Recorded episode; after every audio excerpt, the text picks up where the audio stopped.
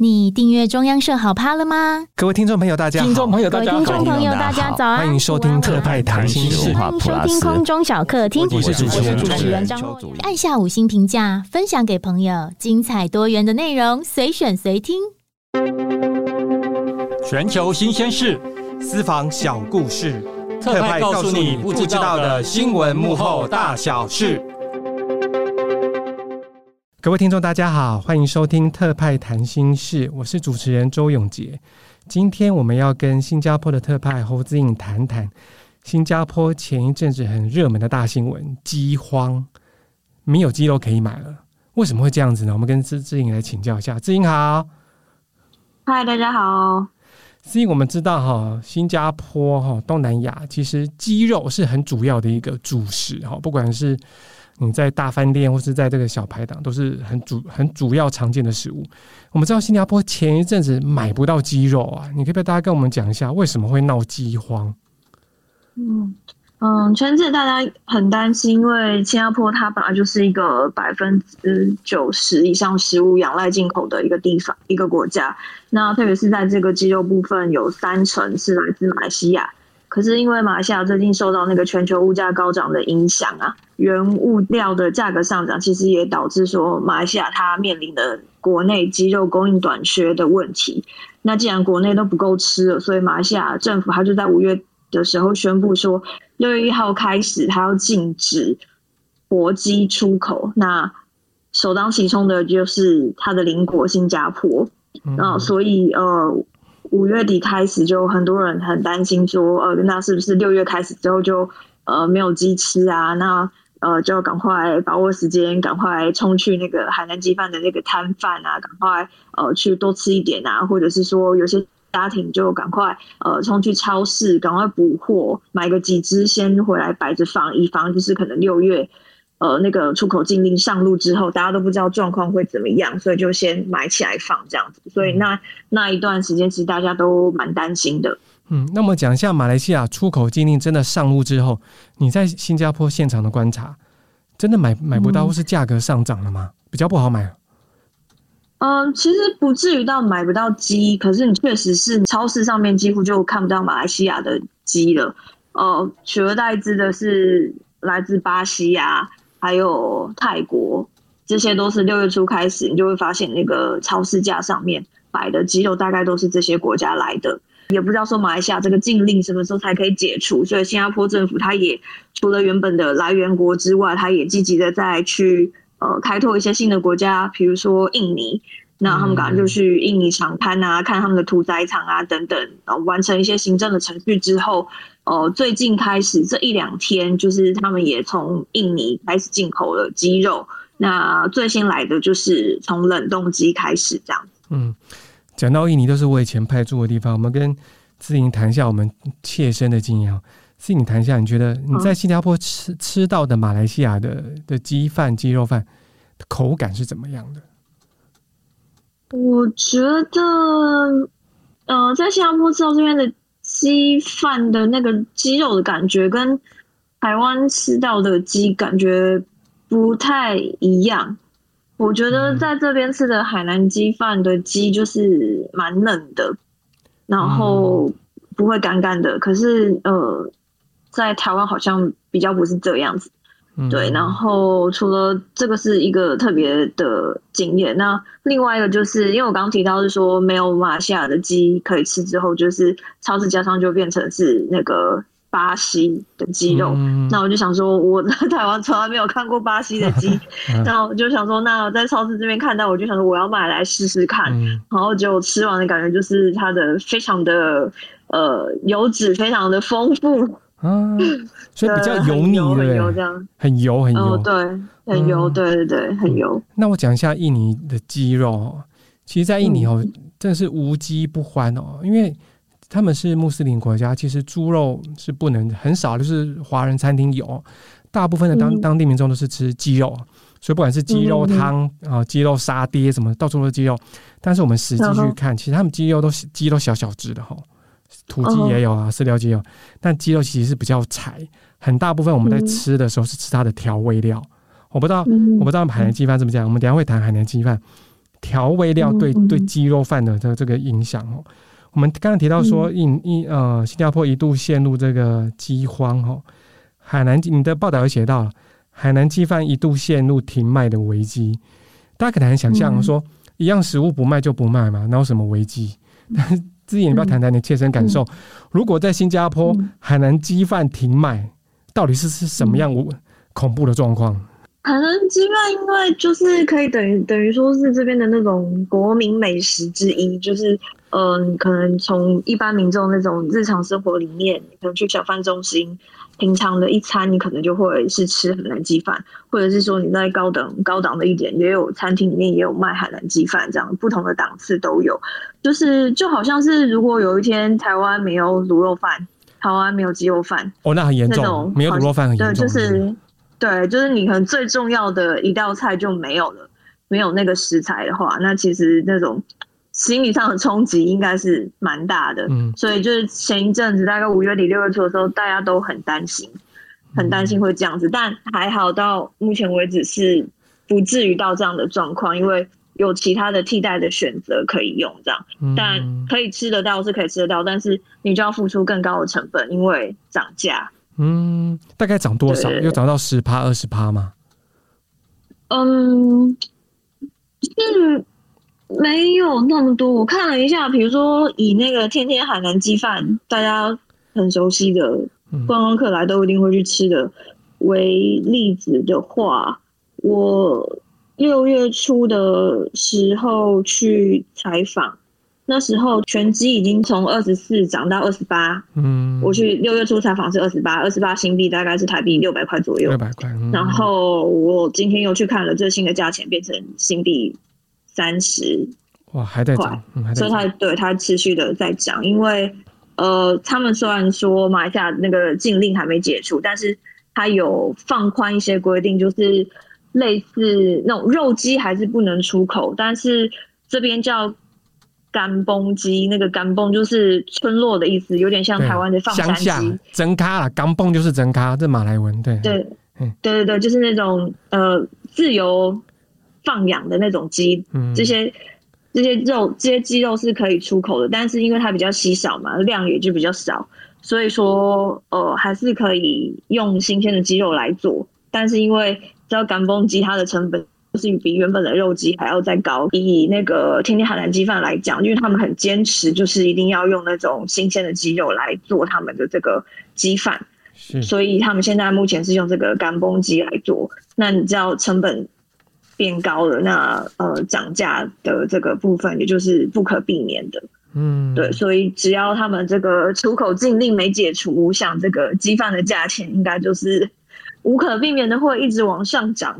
对，就像我们台湾的卤肉饭，如果现在小碗的哈三十五块、四十块，要变成六十块、七十块，我觉得这是很大的负担哦，民众都会哀哀叫。我是中央社驻新加坡特派侯姿莹，您现在收听的是特派谈心事。那我们现在问那个姿莹一个，嗯、你说八卦也好，我觉得是很多人都想知道的哈。到底海南鸡饭的由来，到底是新加坡的还是马来西亚的？这个网络上争论不休哎、欸。我觉得这个问题真的是你很难去，你要怎么归？因为其实。新加坡、马来西亚在一九六五年之前就同一个国家，对，是同一个国家，都是马来，对对，都是马来西亚，对对。然后，嗯，那后来是新加坡独立之后嘛，那我看了一下，就是呃，网络上的资料，就是有些那种美食家，呃，大家比较一致的那个说法，海南鸡饭的名字。它其实是跟中国的海南岛是有关的，就是根据这个海南岛移民到新加坡来的人民，他所做成的这个菜，所以才取名叫海南鸡饭。嗯、所以确实这个食谱是从就是跟海南岛有关的人是有关的。嗯，对，那就是来到新加坡，可是那那个时候的新加坡应该是还是属于马来西亚的一部分，两个是同一个国家。嗯。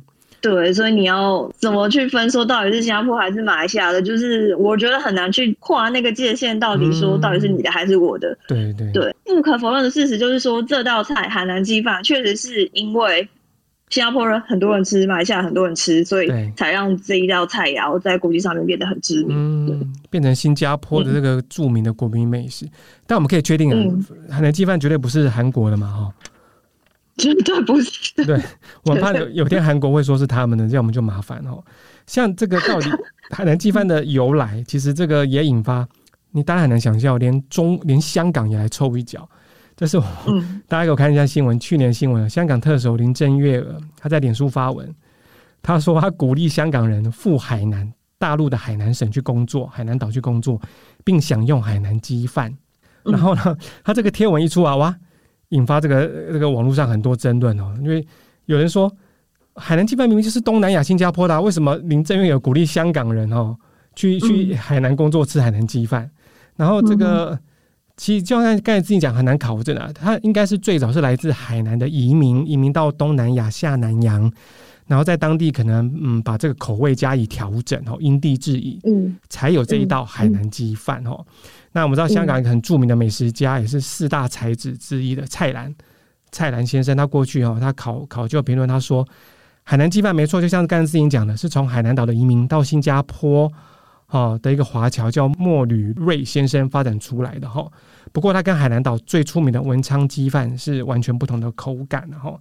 那至少我们现在可以确定一件事情，海南鸡饭是东南亚哈发扬光大的，它绝对不是中国海南岛原来的那个口味，那也不是韩国的哈，这是东南亚的东南亚的之光哈。那这个我们想好奇，有很多电影哦，新加坡很多电影哦，我们知道之前看过的电影，还包括后来。有部电影的名字就叫《海南鸡饭》哦，那个张艾嘉演的，他是讲一对中一个中国的移民妇女到新加坡去开设餐厅，然后把三个小孩抚养拉拔长大哦。那其中也谈到一些性别认同的问题哈。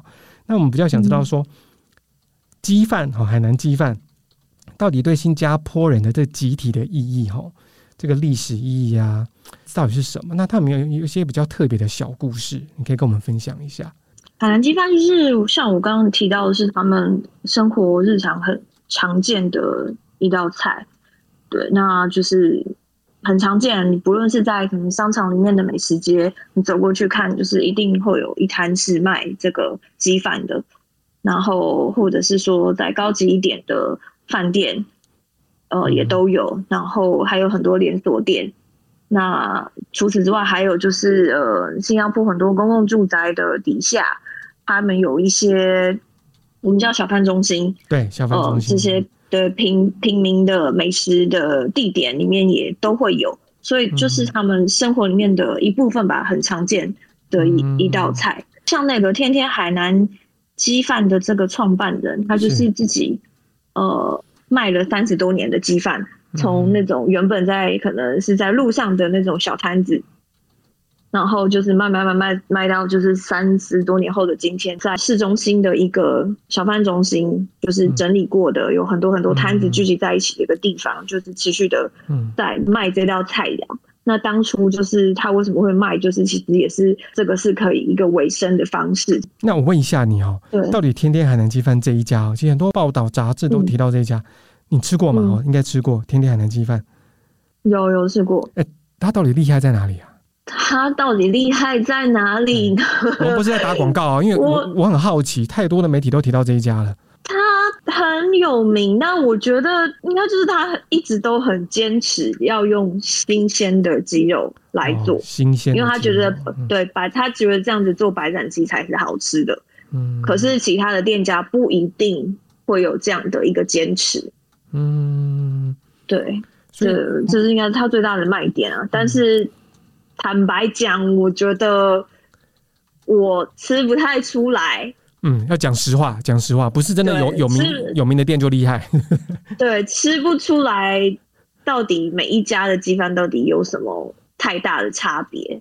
嗯，因为我觉得这边的鸡肉买每我也吃过文东记，我也吃过甜甜，我觉得都是好吃的，但是我吃不太出来有什么太大的差别。嗯，我们跟大家简简述一下海南鸡饭的做法哦，看似不难的，但其实里面有很多功夫了哦。它简单说就是说，你把鸡浸泡在大蒜，然后这个熬好的汤哦，这个汤汁里面去煮熟。最重要是它还有一道一道工序，它泡入人呃冷水里面哦，泡入冷水里面，这样会让鸡肉在收缩哈，更嫩更滑。嗯、然后鸡皮跟鸡肉之间会形成这个油脂脂肪，就是那一块大家觉得很好吃哈。所以那大家说这个过冷水这一这一道工序是广东人、香港人引进的手法哈，所以吃起来特特别好吃。那我想再问一下子颖说。美食当然包括海南鸡饭。新加坡的美食不是只有海南鸡饭嘛？可能沙爹也很有名。是某个程度是呃，跟新加坡在推广这个观光旅游有很大的帮助嘛？嗯嗯，有啊有啊，就是来新加坡的游客一定会想到的海南鸡饭、肉骨茶，这些是大家一定都会想到的。这个来这里旅游就是要去吃的那种当地的美食。嗯，对，所以嗯。呃我记得前前一阵子，就是大家很担心会有饥荒的问题的时候，对，有很多外国的游客，比如说泰国来的，他一来这边旅游之后，就赶快冲去天天那边排队，就很怕说太晚去就吃不到，或者之后再来新加坡玩的时候，可能就吃不到。嗯，对，所以就由此可见，就是游客来到这边，就是也一定要去吃的，至少要吃一次。嗯的那种重重要性，除了对，然后我觉得之外哈，海南鸡饭，对对对，然后呃，在这边比较特别的是，因为台湾的海南鸡饭好像大部分都是白鸡、白斩鸡，对，没错。可是在，在对，在新加坡的话，你就有两种选择，可能你要白的，或是烧鸡，就是它可能有稍微烤过的，嗯，对，所以是有这两种选择可以供、嗯、呃饕客来选择，嗯。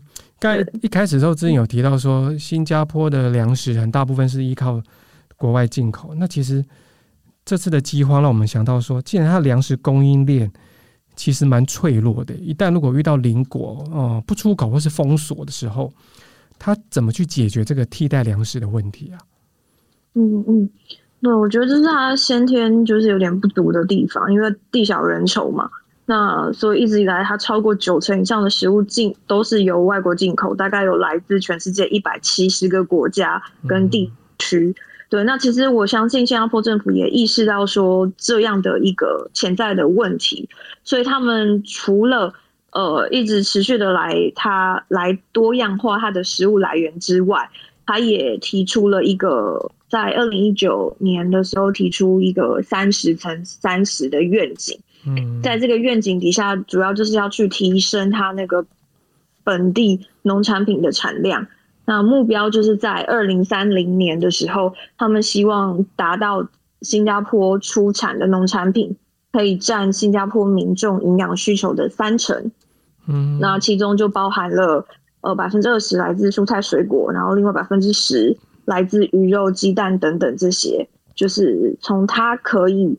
自给自足的部分，呃，下手。哎、欸，但是我们知道，我们知道新加坡是一个国际这个这个贸易的的大城城市国家，它有这样的的的土地资源去从事这些粮食生产吗？土地资源是有限的，所以它没有办法往平面去扩张，可是它可以往上。哦，这个很厉害，就垂直，对，垂直式的。譬如说，以那个蔬菜来讲好了，他们现在就是慢慢的在推那个顶楼。原本是停车场，他们就把它改成是拿来种菜。嗯，对，然后还还有很多那种垂直式的，比如说养殖、养虾啊、养鱼的，它没有办法往旁边发展，可是它可以往上盖。哎、欸，这好厉害哦！可能又变成说八楼养虾，然后九楼种菜，然后十楼种竹笋什么之类的，这样。就是这种垂直式的发展是他们蛮重要的一个策略之一，这样。嗯。对，我觉得新所以新加坡人在这方面的这个应变之道，其实蛮值得大家学习借鉴的。我们刚才前面有提到很多这个鸡饭，海南鸡饭，包括这个刚刚提到小贩中心哦，你看很多新加坡电影都提都有出现这个小贩中心哦。那新加坡也尝试呃把小贩中心申遗，就申请这个非物质世界文化遗产哦。那现在还可能还在处理中。那这个小贩中心某个程度。就是新加坡庶民饮食文化的缩影，嗯，因为我们还是保持距离看，你你在新加坡派驻，你亲身的观察，这个小贩中心给你的新加坡意意向是什么？嗯，其实一开始你可能会觉得说，这个地方不就是一个卖吃的地方吗？对啊，对啊，有什么特有什么特别的？然后就是他们成功申申遗申遗成功之后，就是我有去试着去跟专家聊啊。然后才发现说，其实呃小贩中心也是他们那种所谓市政规划的一个一部分嘛，在他们所谓的组屋区，也就是大家比较熟悉的那种公共住宅区的部分，他们都会设一个小贩中心，就是满足民众那种平常吃的需求。因为我觉得我的观察是，新加坡人跟台湾人比起来，其实他们蛮更常，或者是说更习惯外食。嗯，对，可能就是你回家的时候就去小贩中心买一下，你不论是在那边吃，或者是你就外带回家吃这样子。嗯，对，然后哦，当然可能就是也小贩中心的。价位都是比较亲民的，嗯，比较便宜的，嗯、就是除了这个吃的部分之外，那另外其实小贩中心也在他们生活里面扮演着一种很重要的一个社交功能，嗯，哦、呃，尤其是可能一些年长者啊，他们可能已经退休了，一些当地人会叫什么安安哥、安提，就是大大叔、大叔、大大大叔、大神之类的人，他们就是可能哦就会去那边吃饭啊，吃完啊就跟隔壁的人一起聊天啊，聊一聊这样子。杀时间，所以其实也是一种他们蛮重要的生活里面的社交场合。嗯，那除此之外，就是大家也知道说，新加坡是一个多元种族的一个国家，对。所以在小贩中心里面，除了有华人常吃的，你也可以看到马来食物、印度食物、嗯、一些港式的，甚至是日式的、韩式的，有些台式的，你在这边都可以找到。嗯对，所以它其实某种程度也是一个象征新加坡这种多元文化融合的一个代表，嗯、一个缩影。我刚才更正一下，嗯、它已经申遗成功了。小贩中心哦，好像在两年前申遗成功。刚、嗯、才之前有提到一个概念，跟大家补充一下，主屋哈，其实就是类似我们的国宅嘛。主屋对新加坡人是很重要的一个、嗯、一个生活的一个一个一个单位嘛。主屋，嗯嗯，对对，那住在主屋，然后到小贩中心吃饭社交。这个就是某个程度新加坡现代生活的缩影。嗯嗯，好，那没错。所以你现在已经可以吃得到海南鸡饭了哦。